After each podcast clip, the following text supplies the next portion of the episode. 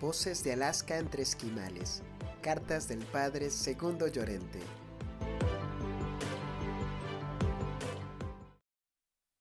Presentación. Voces de Alaska. Oyó la voz de la tundra y partió. Más que voces, son susurros al oído. En el silencio de la tundra no hace falta gritar.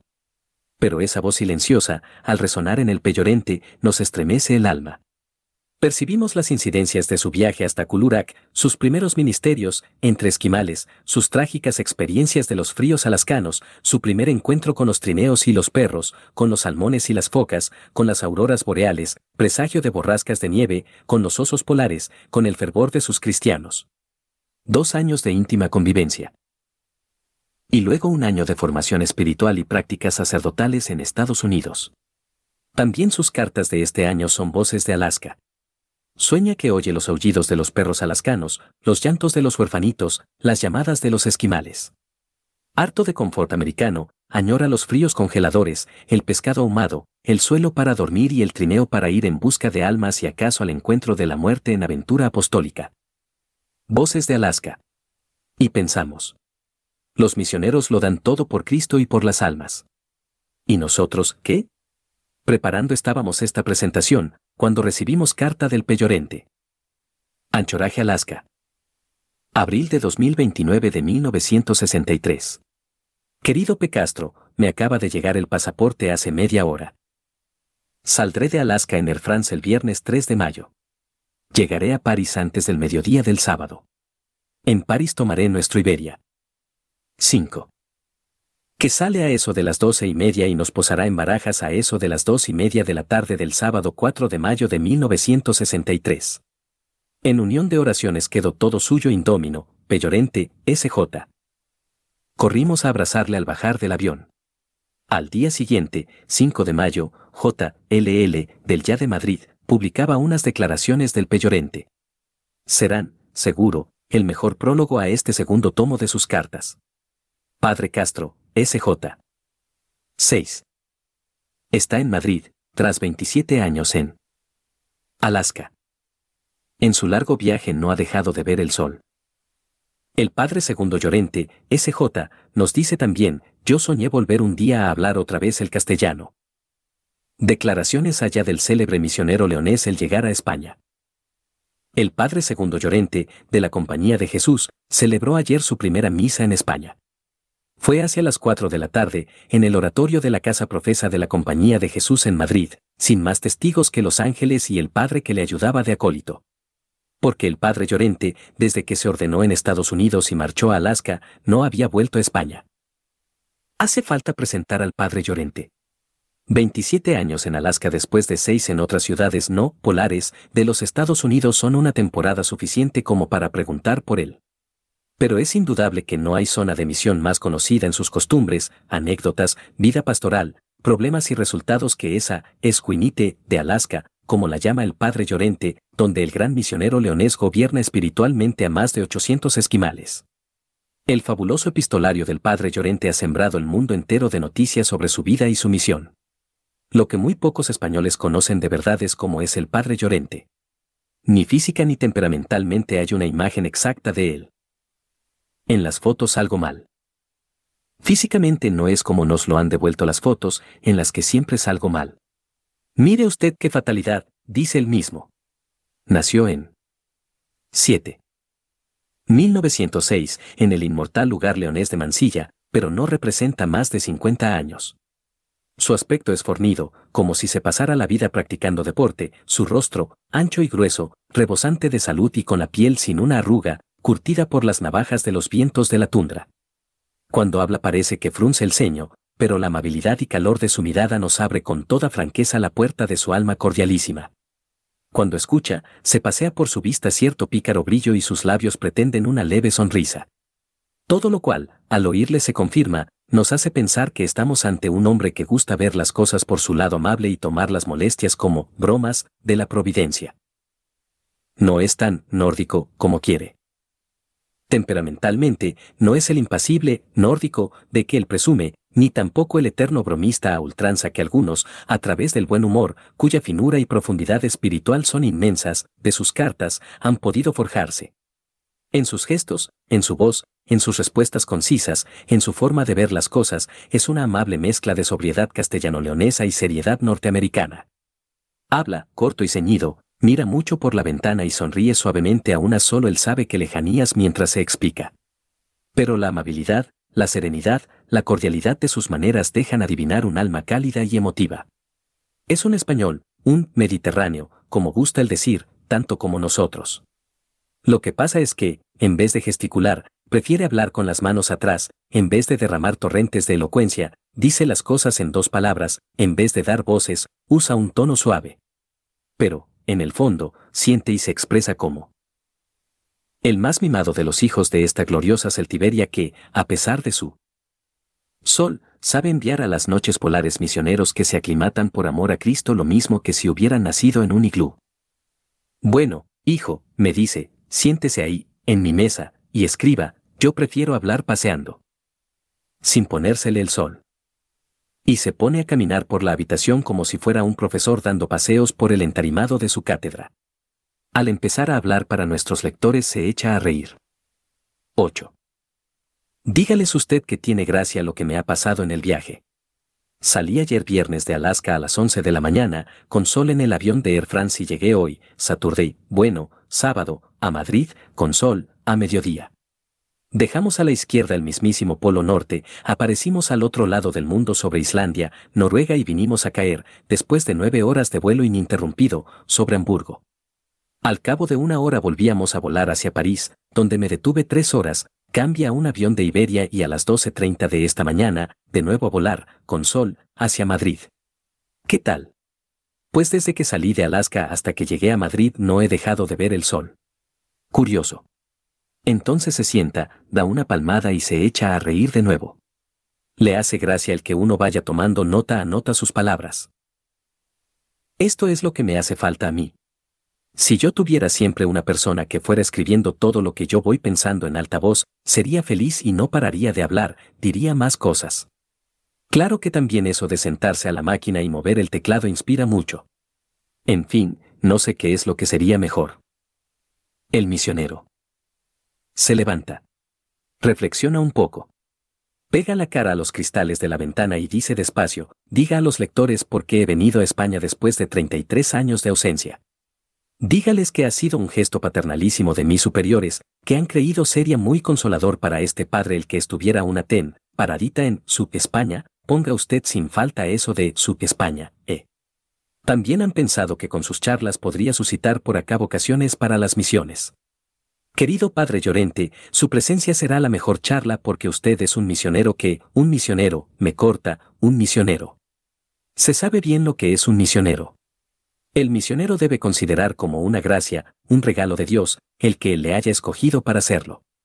El pecado más horrible que puede cometer el misionero es creer que está haciendo algo por Dios cuando el que está obligado es Él, que ha sido objeto de semejante predilección.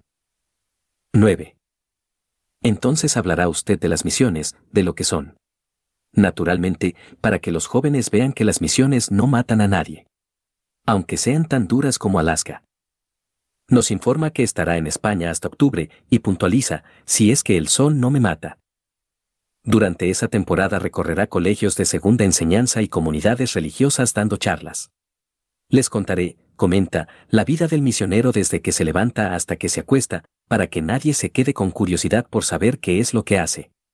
Lo que hace el Padre Llorente, de día y de noche, es bien sabido. Sus cartas han prodigado detalladamente su vida y su trabajo. Lo que sí conviene recordar es que este misionero, perdido en medio de la inmensa Alaska, donde caben tres Españas, tiene más de 800 fieles, diseminados en la tundra, en pueblos que distan 13 y 30 kilómetros del centro misional, que gracias a su celo son todos católicos. Lo más sorprendente es cómo los conoce. Los conozco mejor que ellos mismos. Tanto es así, que vienen a preguntarme cuándo nacieron y qué parentesco tienen con este o con aquel o cuáles son sus apellidos y casi nunca tengo que mirar el fichero. ¡Viva España! El padre Llorente habla un castellano excelente y castizo, en el que el impacto del inglés cotidiano apenas si lo roza con cierto leve acento muy especial, que no es el acento propiamente de los norteamericanos hablando español, sino uno particularísimo que se ha fabricado el padre Llorente para uso del padre Llorente. Hasta ahora el castellano no era para él más que letra. Ahora va a ser palabra. Yo soñé, dice lentamente, allá en Alaska, volver a hablar un día otra vez en castellano. Al ver que lo soñado se hace realidad estoy muy contento y creo que no me voy a quedar corto. Antes de terminar le lanzamos una indirecta sobre sus alardes nórdicos, esa impasibilidad de la que hace gala. Lo que pasa, aclara sonriente, es que yo me emociono solamente allá en lo recóndito de los pliegues del alma, las entretelas, no. Sin dejar que la conmoción llegue a los ojos o a la voz. Si acaso esto ocurre, es solo ante una o dos personas, nunca ante grupos. Como ve. 10. Usted, esto es una máscara de indiferencia que yo me pongo, porque de lo contrario todo se echa a perder. Con esa máscara soy yo capaz de enfrentarme con la humanidad entera. En Alaska. El padre Llorente, a pesar del cansancio de tan enorme viaje, me dice al despedirme que desde que ha llegado no ha parado de hablar y que aunque son ya las siete y media de la tarde piensa seguir hablando, porque todavía me queda tela para rato. Y al darme la mano me dice con voz tranquila pero con la mirada conmovida, ¡Viva España! JLL. Ponce. Y. En Alaska. Akulurak 1935 a 1937. 12. STLOS Rectory 710 S 13 Street. Tecoume, Guasagosto, 1935. 1. Grados despedida de Alma Colegio. Segundo ejercicios a las adoratrices de San Francisco de California. 3 grados una entrevista con el cónsul de España. Cuarto ejercicios a las Carmelitas de San Francisco. Quinto una visita al Hospital Provincial. 6 grados despedida de las adoratrices y carmelitas. Séptimo en Tacoma, visita al asilo. 8 grados añoranzas de España. Noveno llega a la bahía de la escuadra Yankee. Décimo ministerios con Noé reclusos de la cárcel. Décimo primero, excursión al Monte Rainier. Décimo segundo esperando con impaciencia el permiso oficial. Décimo tercero me voy a Alaska. Mi inolvidable Amando. Como te prometí una carta larga, voy a cumplir la promesa, haciendo destilar ante tus ojos la serie de acontecimientos que me han salido al paso desde que dejé el teologado. Hellos aquí. Primer mayo 29, examen de cuarto año. Con el pongo fin a la carrera. Mayo de 2030. La ascensión. Me despido de Alma College y sus bellos contornos. En el tren, dos horas de charla con un libre pensador. Al bajar en San Francisco me aprieta efusivamente la mano y me asegura, el muy vivo, que esta charla ha sido el momento más delicioso de su vida. El P. Ministro, uno, me tiene preparado un cuarto limpísimo, con mi nombre y todo a la puerta. Societes Yasu, Societes Emouris, 2. Visito a la superiora de las adoratrices y fijamos la distribución de los ejercicios. Son 43 madres mexicanas, muy reverendas. Mayo de 1931. Ordeno las papeletas que me han de servir de guía en puntos y pláticas. Las escribí en febrero y marzo, y están tomadas de autores notables que leí y releí en tardes lluviosas y días de vacación. Con 1. El vicesuperior. 2. La compañía de Jesús es compañía de amor. 13. Estas papeletas a la vista tengo para hablar hasta dejarlo de sobra, y esto me consuela y desvanece todo temor. Por la noche, doy los primeros puntos. Segundo junio 1, el convento dista de nuestro colegio 12 minutos yendo despacio. Voy a las ocho y media y vuelvo a las 12 menos cuarto. Por la tarde, voy a las dos y cuarto hasta las seis menos cuarto. Por las calles hay un tráfico feroz. Los autos en este país matan 36.000 transeúntes al año y hieren cerca de un millón. Visito al señor arzobispo que me da licencia para confesar a las religiosas. Día 3. Recibo carta del P provincial diciéndome que me prepare para ir a Alaska este verano, pues necesitan con urgencia tres misioneros y yo soy el único que puedo hacer el número 3. El corazón me late un poro de prisa, se me arruga la frente y me río un si es no es nervioso. Me parece que sueño, como cuando a Jacob le dijeron que vivía José y que le quería ver y abrazar. Las monjitas se eternizan en el confesonario. Tengo por norma no interrumpir, dejar que terminen de hablar, y luego puntualizar sobre lo dicho. Como ven por delante una semana toda para ellas, lo toman despacio y vuelven una y otra vez hasta que ya ni preguntas curiosas les quedan. Yo agradezco a Dios la paciencia llovine que me da y bendigo la hora en que pensé en tener los puntos y pláticas preparados para las inmediatas. Durante el día no tengo tiempo ni para cepillarme. Día 9, Pentecostés y fin de los ejercicios. Les digo la misa con motetes y les doy la bendición con la indulgencia plenaria. Al querer salir, me encuentro con la puerta cerrada. Tengo que quedarme a desayunar, y lo hago en una sala capaz, rodeado de todas las religiosas, presididas por la M superiora. Fueron dos horas inolvidables de intimidades y efusiones capaces de enternecer los desfiladeros rocosos de Despeñaperros.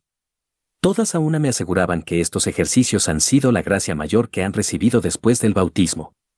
Las pobres han andado desterradas por esos mundos, sin confesor fijo, sin más padre espiritual que la absolución quincenal que recibían de padres que estudiaron en España y entienden el castellano, vestidas de paisanas, etcétera, etcétera. Los dos años precedentes les dieron los ejercicios en dos padres yanquis que los leían chapurreadamente en libros o apuntes, sin ponerse realmente en contacto con ellas. Ahora están que echan chispas por los ojos, me recuerdan ejemplos y, anécdotas de los puntos que más les impresionaron, hacen mil comentarlos y se ríen a carcajadas, como criaturitas de un año cuando les hacen cos. 14. Quillas en la palma de la mano. Todas quieren morirse ahora mismo. Les parece que entrarían en el cielo sin pasar por el purgatorio. Al cabo de mil preguntas sobre mi porvenir, me amenazan con una campaña de oraciones y sacrificios con que piensan obtener de Dios que me quede en California, donde pueda darles ejercicios todos los años y confesarlas con frecuencia, y echarles pláticas, etcétera, etcétera. Bien están las misiones, me dicen, pero las 200.000 personas de lengua española que pululan por los valles floridos de California sin sacerdotes que las entiendan, más nosotras, más tantas otras comunidades de habla española necesitan con urgencia a un peyorrente. Y algunas no vacilan en descubrir las estratagemas que van a usar con Jesús sacramentado para que me saque un día de Alaska y me devuelva sano y salvo a San Francisco. Confieso que tamaña amenaza me alarma, pues estas almas seráficas alcanzan de Dios lo imposible. Al levantarme para irme, veo muchos ojos humedecidos, caen todas de rodillas y me piden la bendición.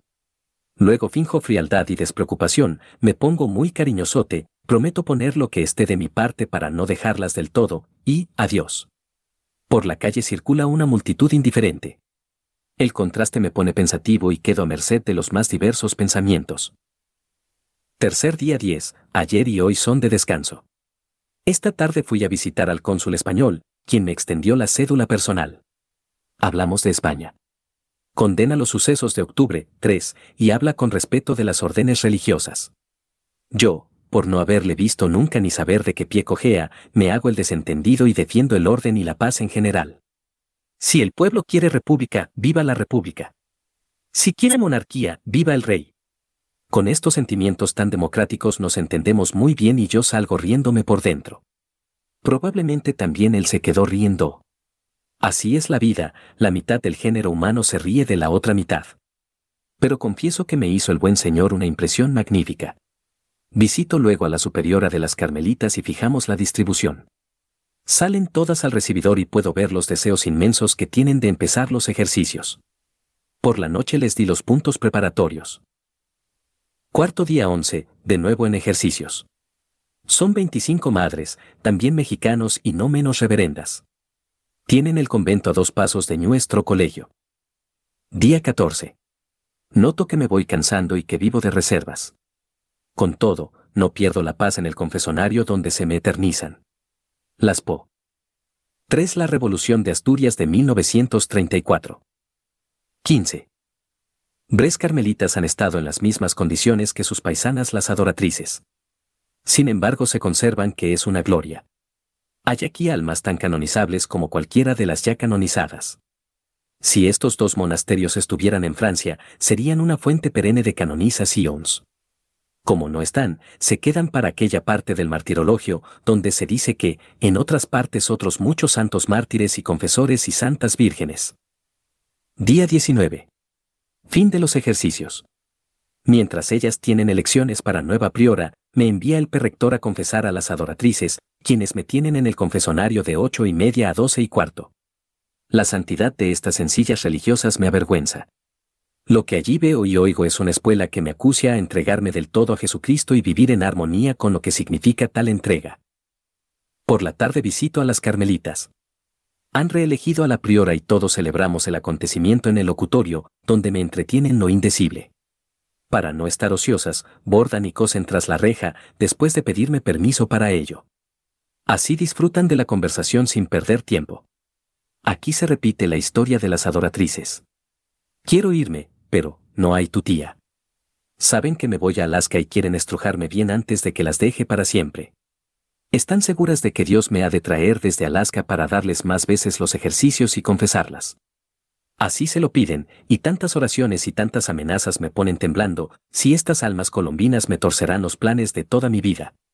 Les digo que los jesuitas, por instituto, debemos desentendernos de conventos, pero una muy lista replicó, a quien Dios no da hijos, el demonio le da sobrinos. Me preguntaban si tenía más hermanos jesuitas, y cuando les hablé de ti, me rogaron te aconsejara que vinieras a América a sucederme. No, mejor. Es que no pienses en venir hasta que te salga la barba y estés un poquito más maduro, porque aquí se necesita mucha madurez y esta, no te enfades, es planta exótica en los noviciados. 4.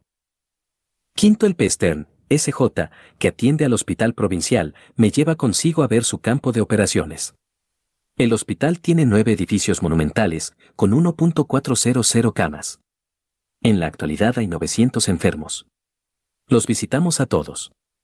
Cuánta miseria. Que solos están aquellos pobres enfermos, con la vista fija en el techo, pálidos, en un silencio que solo alteran quejidos y los pasos acelerados de médicos y enfermeras.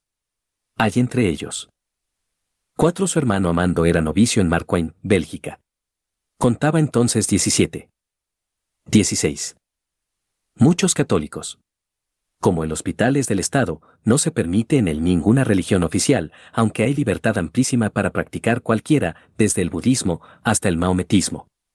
El Pestern tiene su capillita en los jardines del hospital, a donde acuden a misa los convalecientes. Este padre lleva 11 años sin dejar de visitar todas las salas un solo día. Todos le conocen y de todos es amigo. Sin velas, ni roquetes, ni distintivo de ningún género, reparte todos los días una docena de comuniones y los primeros viernes reparte un promedio de 200. No se le muere nadie sin la extrema unción y ha unido muchos matrimonios sin periculo mortis. Ha convertido un sinnúmero de enfermeras no católicas y los médicos más indiferentes le dan palmaditas cariñosas en el hombro y le veneran. La labor de este padre solo la pueden apreciar los ángeles después de cuatro horas de subir y bajar escaleras y ascensores, y visitar salas y más salas, me siento tan agotado, que apenas me tengo en pie. El P. Sten se me ríe a carcajadas. Lo mismo le pasaba a los primeros días. Ahora, al cabo de once años, y a los sesenta de edad, va y viene con la agilidad de un gamo. Todo es hasta acostumbrarse. Sexto día 20.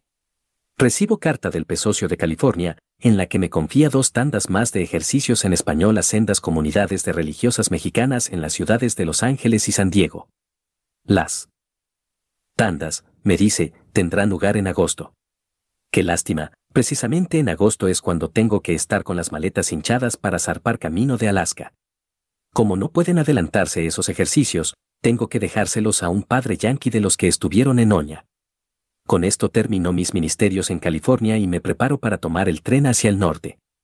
Antes me mandan a confesar por última vez a las dos comunidades. Las adoratrices me tienen cinco horas, interrumpidas con una visita al comedor de los huéspedes, donde en vez de unos pastelitos como me habían dicho, me encontré con una cena en toda regla. Por primera vez en cuatro años y medio volví a saborear los clásicos garbanzos. Los comí, riéndome a lo bobo, sin acabar de creer que en realidad aquello eran garbanzos. Lo eran, y muy ricos. Las carmelitas solo me tuvieron en el canfisonario cuatro horas. No se habló de despedidas, baste decir que fueron muy sentidas. Al día siguiente crucé la bahía de San Francisco y tomé el tren para Portland, justamente 24 horas de tren. Crucé llanuras como el mar, atravesé montes imponentes, vi ciudades a diestra y siniestra y al fin llegué a Portland en la mañana de la fiesta del Sagrado Corazón. Dije misa en la capilla doméstica, ayudado por un hermano coadjutor y luego subí a ver. 17. Alpe Provincial. A la sazón no estaba en casa, pero había dejado INS instrucciones al pesocio. Estas eran que mandásemos una carta a Washington, al Departamento de Emigración, pidiendo permiso para ir a Alaska dos años. Así lo hicimos. Lo de dos años es porque al cabo de ellos tengo que venir a hacer la tercera aprobación. Hecha esta, pensamos arreglar definitivamente los pasaportes de modo que ya no dependa para nada del dicho departamento.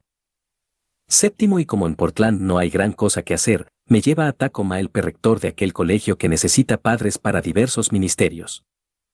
Día 31, estoy en la ciudad de Tecoume, que tiene al pie de 120.000 habitantes. Aquí tenemos colegio y residencia. Primero habito en el colegio donde me encargaron el convento de las Salesas a quienes atienden los nuestros. Luego me bajaron a la residencia a hacer de capellán en el asilo de las hermanitas de los pobres. Julio 4. Hay en el asilo unos 20 ancianos y unas 30 ancianas. Una que tiene 92 años me dijo muy ingenua, yo, fuera de que no tengo dientes y de que estoy sorda y de que no veo bien, por lo demás me encuentro hecha una moza. La mayoría es católica. Los hay que no quieren ser molestados con cuestiones de religión. Otros lo quieren dejar para mañana. Uno de ellos no católico me asegura que lleva una vida como un santo, ni bebe, ni fuma, ni habla mal de nadie, ni roba, ni tiene nada contra los católicos. ¿Qué más quiere usted? Me pregunta extrañado de que yo le haga una visitita por las tardes hablándole siempre de lo mismo. Octavo día 11, pasa por aquí el P provincial, quien me trae un fajo de correspondencia y me da la noticia de que el superior de Alaska me ha destinado a la cristiandad de Akulurak, 5, junto al estrecho de Bering. Allí estaré tres meses entrenándome con los dos padres de la residencia. 5 Akulurak, a orillas del río de su nombre, es el último de los puestos misioneros abiertos en la primera época de la misión alascana. En 1893 era una región de marismas y pantanos, reino del silencio y la soledad, sin bosques, sin vegetación, nada, un distrito inmenso, donde con monotonía fastidiosa se seguían sin interrupción un páramo, un desierto, una estepa, una planicie inculta y cien marismas cenagosas, la región de las típicas tundras alascanas. Actualmente es uno de los puntos más importantes de la misión con una hermosa iglesia con asientos para 250 personas, órgano y calefacción. Tiene escuelas, orfanato y una comunidad de religiosas ursulinas. Hay dos padres por lo menos y varios hermanos para los quehaceres domésticos. 18. Luego saldré para Kasunak, 6, distrito del Pefox, 7, que estudió en Oña. Este padre necesita un compañero con toda urgencia, pues, aparte de la cristiandad, tiene a su cargo el noviciado de religiosas indígenas fundadas y amaestradas por el 8. Quiere decir que nos repartiremos el cargo de maestro de novicias seis meses cada uno. Amando, no sé si tú te figurarás lo que supuso hacerme a mi maestro de novicias esquimales. Cuando se lo escriba al Pemorán, le voy a dejar sin palabra. Vivir para ver, que dijo el otro. El P provincial viene a mi cuarto a charlar un ratito y me encuentra devorando cartas y revistas en español. Hacía mes y medio que no me había llegado correspondencia por andar de acá para allá como judío errante. Tenía yo en mis manos la revista Hechos y Dichos, revista que ni sabía yo siquiera que existía, y me la tomó él para ver si podía entender español. Coincidió que la tenía yo abierta al fin de un artículo mío que me publicó, y vio allí mi nombre. ¿Con qué también escribe usted artículos? Eh, me preguntó. Y luego añadió, pues sígalos escribiendo, que le servirán de entretenimiento en Alaska. Encargue una máquina de escribir portátil, llévela con usted y escriba usted cartas y artículos a los cuatro puntos cardinales y gane amigos y dinero para la misión. Y si algún jesuita español quiere venirse por acá a hacerle a usted compañía, dígale que le recibimos con los brazos abiertos. Yo repuse que España está. 6 Kasunak, puesto en el estrecho de Bering, fundado de modo estable en 1927, aunque ya desde principios de siglo había sido visitado por los primeros misioneros, el pueblo pasa de unos 200. Cerrado a los tres años, en 1930 lo atiende el misionero de Hopper Bay, P. Fox, para ayudarle en estos ministerios fue designado el peyorente, como nos comunica en su carta, aunque luego cambiaron los superiores de opinión y le dejaron todo el tiempo en Akulurak. 7. El Peayos Fox nació en 1892 y llegó a Alaska de misionero en 1927, habla el español por haber hecho en Oña, Burgos, sus estudios teológicos.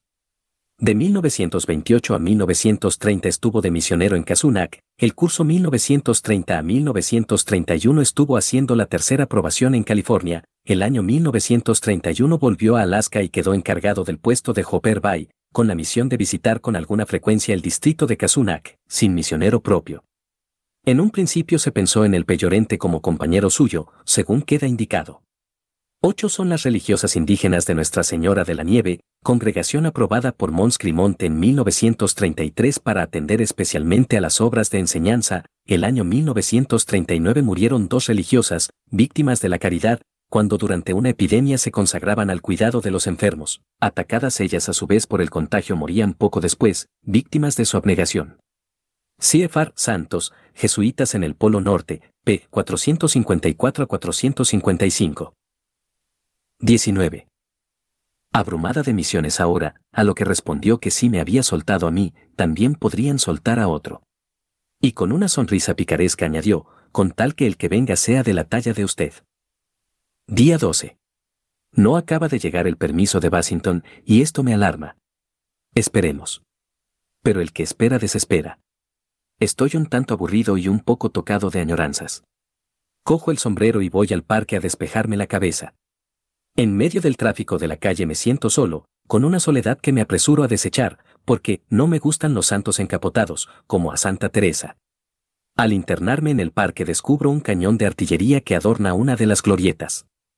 Me arrimo a él y, santos cielos.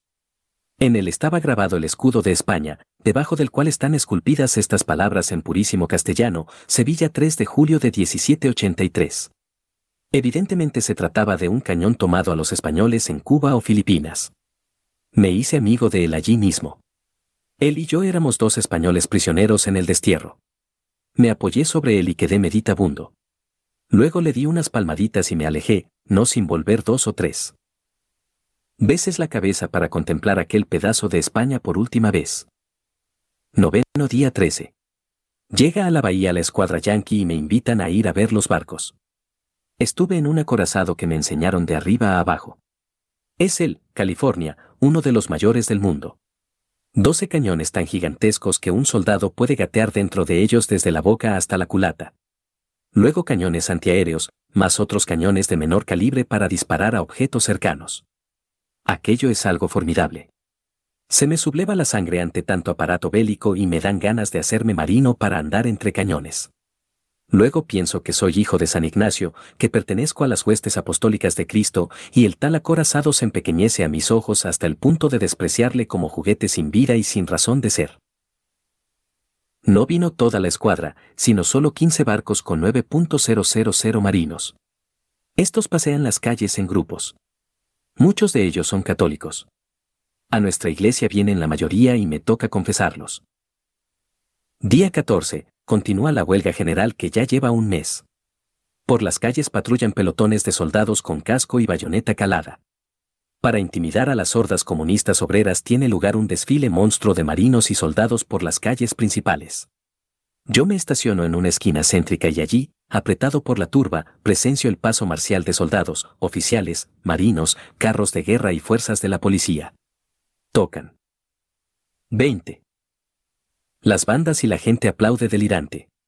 Yo me contagio y de nuevo quiero ser soldado, para reírme luego de mi necedad. Día 25. No ha llegado todavía respuesta de Washington. Si me hubieran dicho en bromas que yo era tan paciente como lo estoy demostrando ser, no lo creería. Si no llega, no puedo ir a Alaska y tengo que hacer primero la tercera aprobación. Como esta hay que hacerla, en absoluto preferiría hacerla cuanto antes, para poder luego ir a Alaska sin preocuparse ya de más, Fiat Voluntas Day. 10, día 29. Ayer domingo estuve en la cárcel visitando a los presos católicos.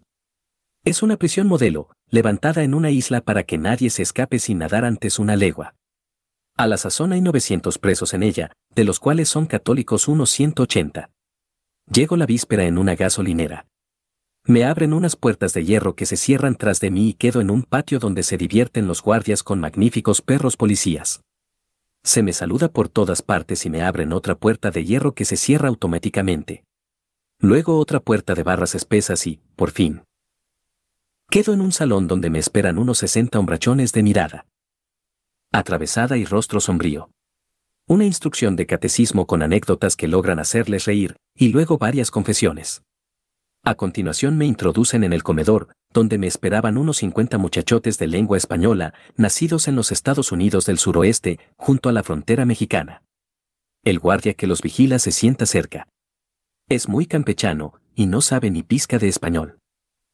Yo dejo el sombrero y el maletín y me pongo a pasear delante de ellos, derramando sonrisas, preguntándoles cosas indiferentes, asegurando Uls que viven allí como reyes, y luego procedo a una explicación de lo más necesario de la doctrina cristiana. Logro hacerlos reír y que me pregunten sin miedo ninguno. Ya es muy de noche y me llevan a un cuarto muy limpio y con buen ajuar donde duermo sin novedad. Por la mañana digo misa a unos 120, en la que comulgaron 13. Terminada la misa me mezclo con ellos y charlamos amigablemente. Se me acerca un esquimal, que estuvo en las escuelas nuestras de Alaska y me habla un inglés muy pasable.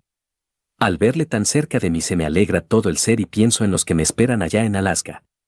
Luego me conducen a la enfermería, donde doy la comunión a un recluso que ya no le quedan más que siete años, casi nada. Está muy satisfecho y piensa en la libertad que tendrá en el cielo donde no hay cerrojos, ni guardias, ni malos ratos. El lugar es magnífico. Las olas, estrellándose ante los muros, un campo colosal de balón, donde 21. Juegan los del norte contra las del sur, cine los sábados, tres comidas, con música durante la cena, radios por todas partes, y dos mudas cada semana.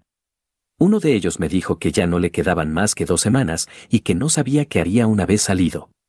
No son pocos los que lo pasan mejor en la cárcel que fuera. Sin embargo, es deprimente el hecho de que lo cierran con barras y candados, como a las fieras en los parques zoológicos. Por casualidad, me entero de que hay un español allí, pregunto por él y me llevan a la enfermería donde se está reponiendo de unas calenturas. Es un navarro que lleva en este país 18 años. En unas huelgas habló muy alto y le catapultaron en la cárcel. Después de un saludo afectuoso, la conversación se anima y termina en un torrente de palabras. No es católico, pero ama a Jesucristo más que el Papa. Los curas son embajadores de los ricos. El Siyurra atontece al pobre obrero con palabras misteriosas y terribles sobre no sé. ¿Qué infiernos para los ladrones y descontentos? El obrero así entontecido. Baja la cabeza y se deja chupar la sangre por patrono sin entrañas. Luego el rico paga al cura para que continúe su obra de entontecer las masas. Esto no puede continuar. Él espera salir de aquí, volver a España y empezar una campaña activa en favor de los obreros. Afuera el dinero, y que se trafique con intercambio en especie. Él no es socialista, ni comunista, ni anarquista. No es más que un obrero modesto que se esfuerza porque prevalezca la verdad sobre la mentira, el derecho sobre la tiranía y la justicia sobre la farsa. 11, día 31. Fiesta de San Ignacio, excursión al Monte Renir. Este se eleva a 4.200 metros, con nieves perpetuas, crestas inaccesibles, etc., etc. En tres horas de auto llegamos a las frondas levantadas a una altura de 1.800 metros. La lluvia y la niebla espesísima nos impiden ver la cumbre. Hay despeñaderos pavorosos, cascadas encantadoras y montones inmensos de nieve arremolinada en quiebras y cañadas. Se nos acercan al auto dos osos pardos implorando por misericordia algún dulce. Devoran. Bombones con furor y cuando estos se acaban, se internan en la espesura, porque a ellos lo que les importa no es el viajero curioso, sino los bombones y la cerveza. Están medio domesticados, pero no conviene fiarse mucho de ese medio. Por la noche vamos al colegio a cenar, y de sobremesa la conversación es muy animada. Uno de los padres es italiano y le proponemos apuntarse voluntario para una capellanía en Etiopía. Él se defiende muy bien, y la conversación se anima. Luego me toca a mí. ¿Cuándo vuelve el rey a Madrid? No sé. 22. ¿Conviene que vuelva? Según y cómo. ¿Cuándo vuelven los jesuitas a España? Muy pronto. Etcétera, etcétera. 12 agosto 2. No llega carta de Washington. Esto está oscuro. Dentro de cinco días empieza la tercera aprobación. Si para entonces no me ha llegado el permiso, ¿la empezaré? ¿Voy o no voy a Alaska este año? Paciencia y barajar. Entre tanto, no puedo escribir a nadie, pues no puedo darles las señas. Y se estarán creyendo que soy un frescales y un olvidadizo que no respondo las cartas. Paciencia. Entretengo mis socios leyendo español. En la Biblioteca Provincial de Tecoume di con el pluteo de autores españoles. No están los que yo quisiera, pero son españoles y hay que tragarlos. Cuando ya he devorado más de 100 páginas y se me cansan los ojos, tomo el acordeón y me voy a los sótanos a llenar de armonía aquellos recintos. No puedes imaginarte los progresos que estoy haciendo. Lo mismo toco una jota, que un villancico, que la marcha de San Ignacio. Con este acordeón, que compré en una casa de empeños, pienso entretener. A mis esquimales en las noches interminables de aquellos inviernos sin fin. Todos me dicen que ha sido el gran acierto. Tengo también anteojos de larga vista y una linterna eléctrica. Solo me falta una escopeta que compraré en vísperas de embarcarme. También tengo una cámara fotográfica que me vea dar la vida para mis artículos si tengo humor para escribir.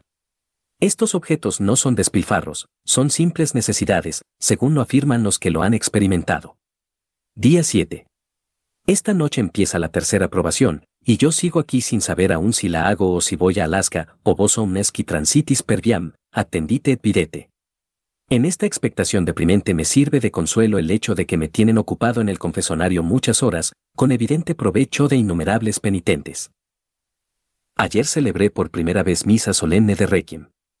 Aquí traen el cadáver a la iglesia y lo colocan junto al presbiterio, donde está entre sí ríos durante la misa. El cementerio dista 14 kilómetros y fuimos a él en una caravana de autos.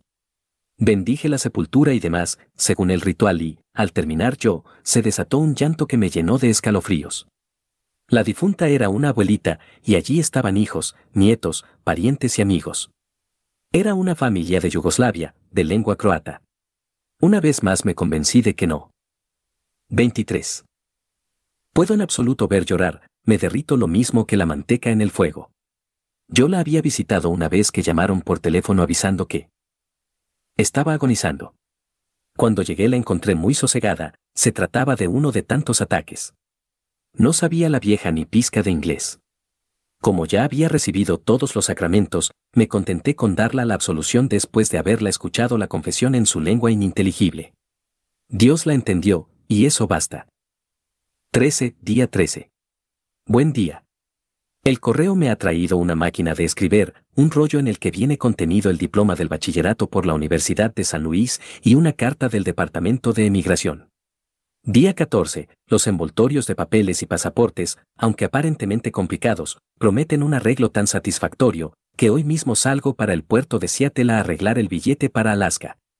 Es Seattle una ciudad de 400.000 habitantes en la que tenemos colegio y residencia. Un padre que estuvo en Alaska me toma por su cuenta, por orden del P provincial, y me lleva a tiendas y almacenes donde compramos objetos por valor de 40 dólares, botas de agua, polainas, botas de badana hasta la rodilla, pantalones de teniente que mueren debajo de la rodilla y encajan debajo de las polainas, dos pares de trajes de abrigo que cierran herméticamente, una escopeta de dos cañones y seis cajas de cartu. Chas, medias de lana más gordas que las que usan los pastores de nuestro pueblo, camisas que pesan media arroba, camisetas que pesan otra media, etcétera, etcétera. Luego vamos al puerto. El último barco sale el 7 de septiembre, y en él se me reserva un camarote en el que iré solo y en el que podré celebrar todos los días, gracias al altar portátil que me ha regalado un antiguo misionero de Alaska. Como ves, los acontecimientos se van precipitando. Puede ser que salga hacia el 28 del presente.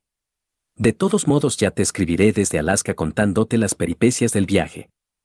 Recuerdos a todos. Tu hermano. Segundo Yodente, S.J. Agosto, 1935.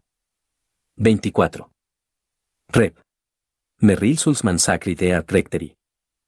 Sebar, Alaska 8 de septiembre de 1935. Primer camino de Alaska. Segundo en Ketchikan. Tercero en Brangel. Cuarto, una entrevista en Juneau con Mons. Clemont, obispo de Alaska. Quinto, en Seco, en medio del Golfo de Alaska. Sexto en Córdoba y Valdés. Séptimo ante el glaciar Columbia. Octavo en Cebar.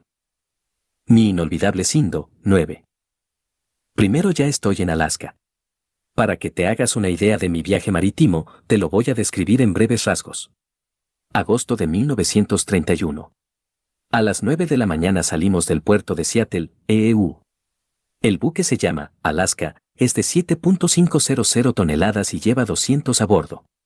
Al soltarlas amarran, la banda entona un himno marcial y por mí corren unos escalofríos que no sé explicar. El sueño dorado de mis días de junior en Salamanca y de mis años de filósofo en Granada se va a plasmar en realidad. No he dejado pasar un día sin decir repetidas veces, Jesús, José y María, recibid en Alaska el alma mía. Y he ahí que ya estoy camino de Alaska. La mar está suave, no hay mareos.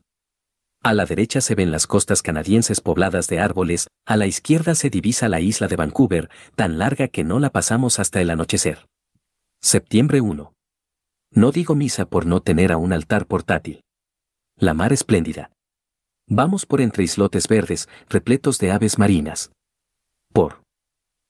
La mañana tuve el placer de contemplar dos ballenas regulares que se divertían saliendo a flote y sumergiéndose a corta distancia del buque. Con los catalejos que llevo, pude apreciar mejor lo descomunal de su tamaño. Junto al barco se ven focas que pasan como relámpagos, con unas cabezotas negras como terneros, o por lo menos como perros mastines. Ya tengo varios amigos a bordo, en especial un dentista de Chicago, solterón de 42 años, muy corpulento, bonachón como todos los gordos, y tan espontáneo que, aunque no tiene religión alguna, me confía los secretos más íntimos porque, son sus palabras, los sacerdotes católicos son personas de fiar. Por la tarde baja a mi camarote un pastor protestante a 9. Su primo, Pegumercindo Treseño. 25. Cambiar impresiones. Se divorció de su mujer y tiene dos nietecitos. De joven era borracho, jugador y blasfemo, pero un día, al doblar una esquina, el cielo le iluminó y de vicioso se hizo hombre modelo. Se alistó en la secta llamada el Ejército de Salvación, pero se desavinó con los directores y se separó.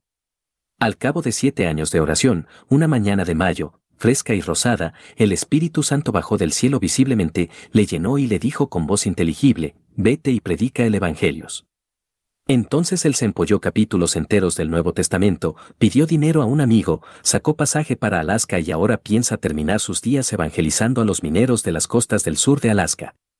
Confieso que la extraña locura de este infeliz me dejó suspenso por unos momentos. Le expuse a grandes rasgos la contestura de la Iglesia Católica y quedó tan maravillado que allí mismo me pidió le recibiese en la Iglesia Romana. Siguieron unas aclaraciones y lo di todo por perdido cuando exigió que los obispos le habían de permitir ir a tierra de infieles a predicar el Evangelio a pesar de vivir aún su mujer. La conversación duró tres horas. Como él no se iba, y encubierta hacía un fresquete que sabía a gloria, le dije, ¿qué cree usted que debo hacer yo para salvarme? Y respondió, pedir el bautismo del Espíritu Santo. Se lo prometí, y mi hombre empezó a dar saltos de gozo, con frenesí, con locura. Yo lo vi malo, y, empujándole suavemente hacia la puerta y dándole un apretón de manos, le despedí. Segundo día 2. A las 8 llegamos a Ketchikan, 10, la primera ciudad de Alaska. Tiene 4.500 habitantes que viven de las minas, de la pesca y de la madera.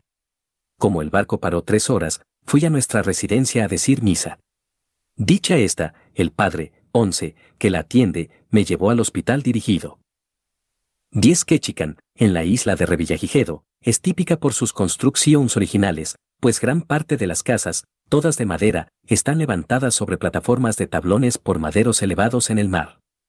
Entre los dos barrios, el indio y el blanco, está la iglesia y casa de los padres, y junto a la iglesia se levanta uno de los edificios más respetables de la población, es el hospital, propiedad de las Hermanas de la Caridad, sus habitantes viven generalmente de las minas, de la pesca y de la madera. Los jesuitas se establecieron en esta ciudad alascana el año 1907. 11. El Pearoldo Buclay, nacido en 1894 y regado a la misión en el verano de 1931, destinado a Ketchikan, donde estuvo hasta el 1936 en que volvió a la provincia. Este año estaba también en Ketchikan el anciano Petornielli. Misionero venerable de los cielos alascanos, nacido en 1850 y llegado a Alaska en 1898, al terminar ese curso tuvo que volver enfermo a EU, donde murió en Spokane. 26 por religiosas donde hallé mesa puesta con desayuno regio. Las monjitas me rodearon haciéndome mil preguntas. Al levantarme para irme se me pusieron de rodillas y me pidieron la bendición de costumbre. La más anciana me entregó una caja muy cuca diciéndome que era el único regalo que podían hacerme tan de repente. No valieron por fías y tuve que tomar el bulto.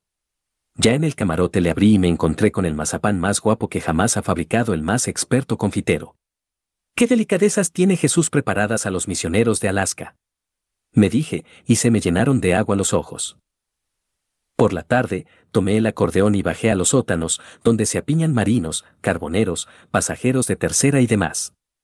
Con una bandurria, una corneta y mi acordeón, armamos un ruido infernal. Más que las canciones nacionales les gustaron, las cuatro milpas, canción mexicana que oí en La Habana y que la toco pasaba uno en mente. Con apretones de manos y palmaditas en los hombros me despidieron y al subir por las escaleras oí decir a uno, que cura tan majo. Ninguno de los allí presentes era católico. Así se derrumban prejuicios y se les hace ver que también los católicos ríen y cantan y aman a sus semejantes. Tres grados por la noche, o mejor, al anochecer, llegamos a Wrangell, 12, segunda ciudad de Alaska. Es pequeña, pero está en ella el P. Monroe, 13. 26 de octubre de 1938, a los 88 años de edad.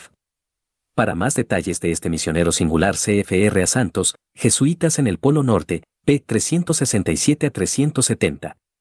No sabemos a cuál de los dos padres se refiere el peyorente. 12 Rangel, pequeño poblado alascano, al N de Ketchikan. En medio de un jardín primorosamente cuidado se levanta la iglesia y la casa del misionero, y no lejos de allí se ven los fantásticos yacimientos pesqueros, donde se almacenan barcos y más barcos de salmón. El puesto misionero lo fundó en 1925 el benemérito P. Monroe. 13 El P. Francisco Monroe, francés de nación, vio la luz del mundo el año 1855, a los 20 años entraba en la Compañía de Jesús, y en 1886 era ordenado de sacerdote. Dos años después se embarcaba para América.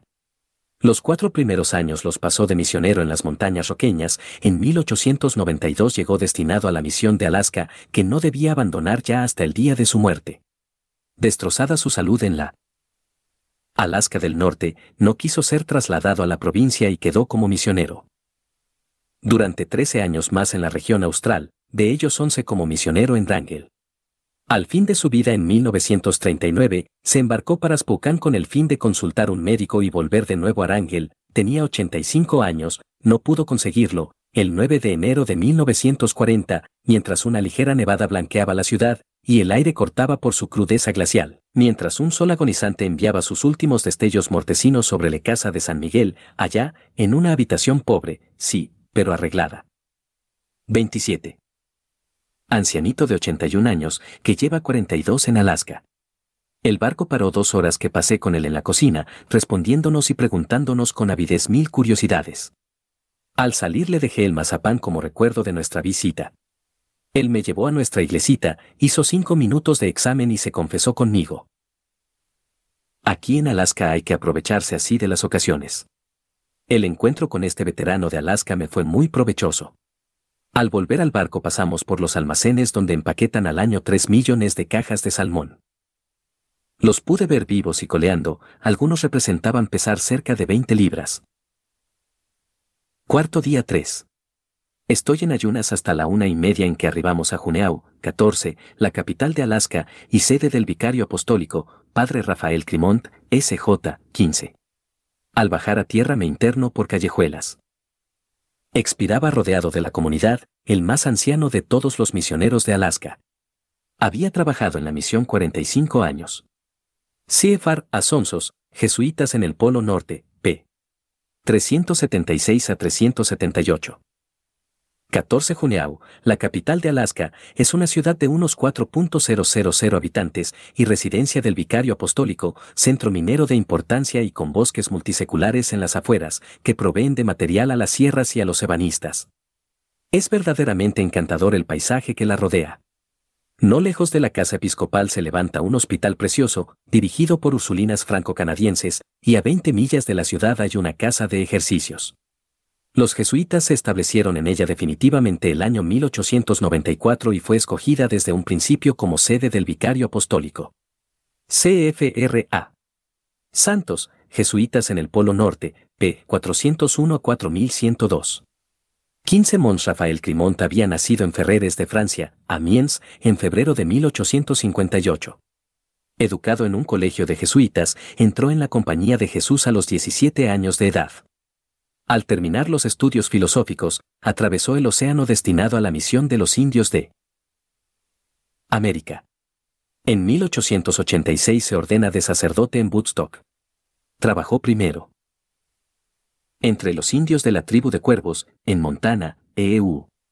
Más tarde, durante el verano de 1894, pasó como misionero a Alaska Boreal y en ella estuvo misionando los puestos de Nulato Holy Cross como vicario general del prefecto apostólico.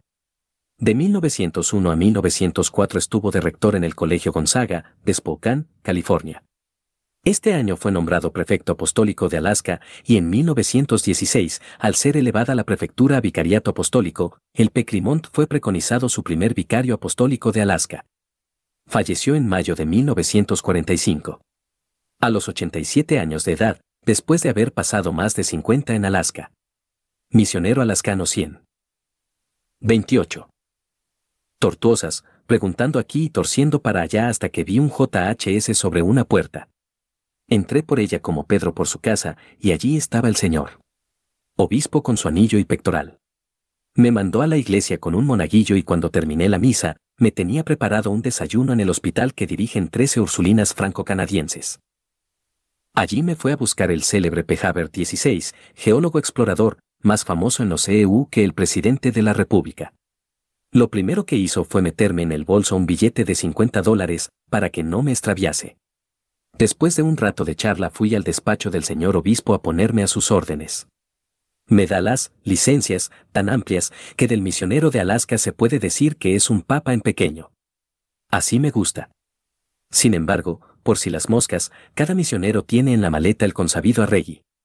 Allí me dieron un altar portátil, un saco de dormir, hecho para dormir al raso entre la nieve, un cajón de películas de cine hechas por el P. unos libros y una enciclopedia de encargos. Con esto, y con mis dos maletas y con el baúl de 200 libras, y las 32 libras de dulces que me dieron las damas del Sagrado Corazón de Seattle para los huerfanitos, ya puedes imaginarte lo que me esperaba en puertos y estaciones. Por cien, no hay en Alaska río que no haya atravesado. Ni monte que no haya rodeado, ni llanura que no haya cruzado. Viajó en canoa, en trineo, en aeroplano, en raquetas, en barcos fluviales, en todo. Por eso eran tan de agradecer las instrucciones que daba a sus noveles misioneros sobre el modo de reaccionar en las múltiples contingencias de aquella vida tan dura. CFRA. Santos, o CP 287-288. 16 El P. Bernardo Ovar, explorador incansable de los cielos polares, a quien se conoce en América con el nombre significativo de El sacerdote de los glaciares. La Sociedad Norteamericana de Estudios Geológicos quiso honrar a este infatigable explorador, bautizando con su nombre a uno de los vértices alascanos. Habert se llama desde entonces uno de los picos a que con tres compañeros se atrevió a subir el jesuita, poniendo su planta donde hasta entonces no la había sentado jamás humano pie. Tiene 4.550 metros y se encuentra un poco al de San Elías. Él. P. Habert es el director de la sección de Geología de la Universidad de Santa Clara de California, fue enviado a Alaska en 1031 para filmar las escenas invernales de los misioneros en aquellos páramos solitarios. Para sacar un film verdadero y real, recurrió al medio más apropiado, hacer lo que hacen los misioneros. El Peyorente habla de él en varios lugares con ocasión de sus repetidos viajes de exploración a través de la Alaska del Norte. CFR Llorente, en las lomas del Polo Norte, p. 57-60.208-220. 29. Día 4. Atravesamos el Golfo de Alaska. Como dicen que es tormentoso, temo por la misa, pero el Señor se encargó de esto. Al entrar en él cerró la niebla, de suerte que el capitán mandó parar, en seco, si cabe en el mar. Esto era medianoche. Al aún armé el altar sobre el lavabo con salvavidas y cajas, me revestí, encendí dos velas y dije misa en el camarote, solo, entre el cielo y los abismos, mientras en el salón de baile se danzaba y sonaba la música. Al terminar la misa, la niebla amainó, el barco arrancó y yo me acosté. Al querer levantarme no lo pude hacer. Un oleaje bárbaro, la tercera parte de los pasajeros mareada y yo en esa tercera parte. Me vestí a duras penas y pasé todo el día tendido boca arriba sin comer bocado. No vomité, pero lo hubiera hecho si hubiera ido al comedor o a cubierta. En vez del breviario recé 15 misterios soñoliento y malhumorado. Te aconsejo no dejes la conversión para la hora de la muerte. Sexto día 3. Llegamos al puerto de Córdoba, 17, que aquí escriben. Con V. Hay capilla y residencia a cargo de un sacerdote secular. Llueve con persistencia. Por la tarde arribamos a Valdés, 18, donde hay otro sacerdote secular. Ya ves que hay nombres españoles en Alaska. El porqué es muy largo de contar. Por la noche, pasadas las 12, armé de nuevo el altar de marras y dije misa de requiem en voz baja, mientras los demás dormían. Séptimo día 7, a media mañana pasamos por el glaciar más famoso de Alaska, 19. Una montaña de hielo. El barco para, suena la sirena, y mientras el hielo repite los ecos, se rajan las paredes exteriores y vienen al agua columnas gigantes de hielo que alteran la marea y retumban como truenos de verano. La temperatura baja desmesuradamente y todo el mundo a tiritar, pero con la boca abierta y unos ojazos enormes de asombro ante semejante espectáculo. Junto a mí está un novelista educado en Oxford y Alemania. Un yanqui verdadero. Me mira y exclama, esto es una prueba más de que el hombre es un accidente, el producto de las fuer. 17 Córdoba. Los jesuitas se establecieron aquí en 1910. De 1913 a 1925 estuvo sin misionero, desde este año hasta 1933 estuvo de nuevo un padre, y a partir de esta última fecha está a cargo de un sacerdote del clero secular. 18 Valdés, otro puesto de origen español que recuerda al marino Valdés, uno de los colaboradores principales de Vancouver en el trazado de los mapas de estas regiones. Los jesuitas se establecieron en 1908, desde 1936 lo regenta un sacerdote secular. 19 Ciefar, Llorente, en el país de los eternos cielos, p. 29. 30. Sas de la naturaleza. Yo fruncí el entrecejo y respondí, nadie da lo que no tiene, la naturaleza es ciega y no tiene entendimiento. Usted lo tiene brillante, luego el entendimiento de usted no es producto de la naturaleza. Hubo una pausa. El novelista miró de hito en hito al hielo flotante, giró sobre los talones y se puso a conversar con un señor. Al poco rato se me acerca un pasajero de edad madura y me dice, así se responde a esos novelistas casquivanos. Yo no sé si metí la pata o si puse una pica en Flandes. Te lo relato como pasó. Octavo a las pocas horas llegamos a Cebar, término del viaje marítimo. El misionero de aquí está visitando otros centros lejanos. Yo al bajar del barco tengo que averiguar lo siguiente. 1. Dónde vive M.R. Jessen, para darle un álbum. 2. Buscar al jefe de la policía, que es el que guarda la llave de la iglesia. 3. Buscar un camión que traslade seis cajones pesadísimos, que han de ser facturados a Holy Cross, y la cuenta de correr a cargo de una firma de Nueva York. 4. Facturar mi equipaje, que lo acaban de bajar del buque y está en la estación.